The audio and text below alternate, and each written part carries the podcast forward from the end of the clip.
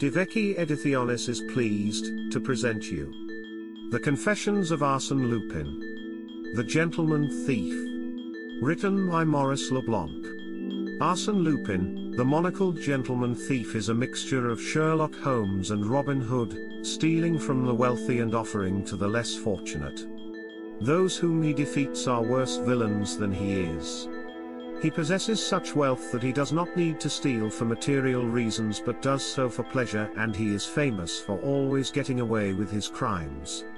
The iconic character of Arsène Lupin, a smart, funny, very elegant and suave fictional burglar and womanizer was originally created by French author Maurice Leblanc in 1905.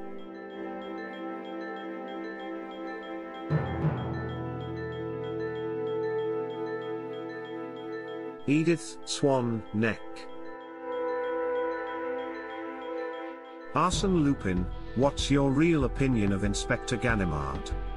A very high one, my dear fellow. An extremely high one. Then why do you never miss a chance of turning him into ridicule? It's a bad habit, and I'm sorry about that. However, what can I say? That's the way the world works. Here's a decent detective chap, here's a whole pack of decent men, who stand for law and order, who protect us against the Apaches, who risk their lives for honest people like you and me and we have nothing to give them in return but flouts and jibes. It's preposterous. Bravo, Lupin. You're talking like a respectable taxpayer. What else am I? I may have a particular view on other people's property, but I assure you that it's very different when my own is at stake. By Jove, it's not good to get hold of what I own. Then I'm out for blood. Aha! It's my pocket, my money, my watch hands off.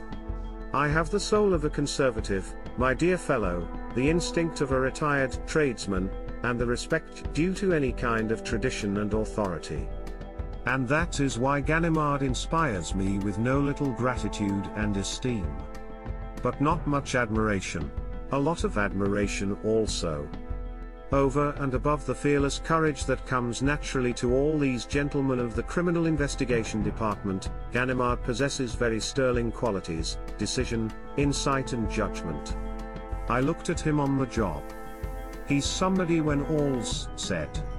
Do you know the Edith Swan Neck story, as it was called?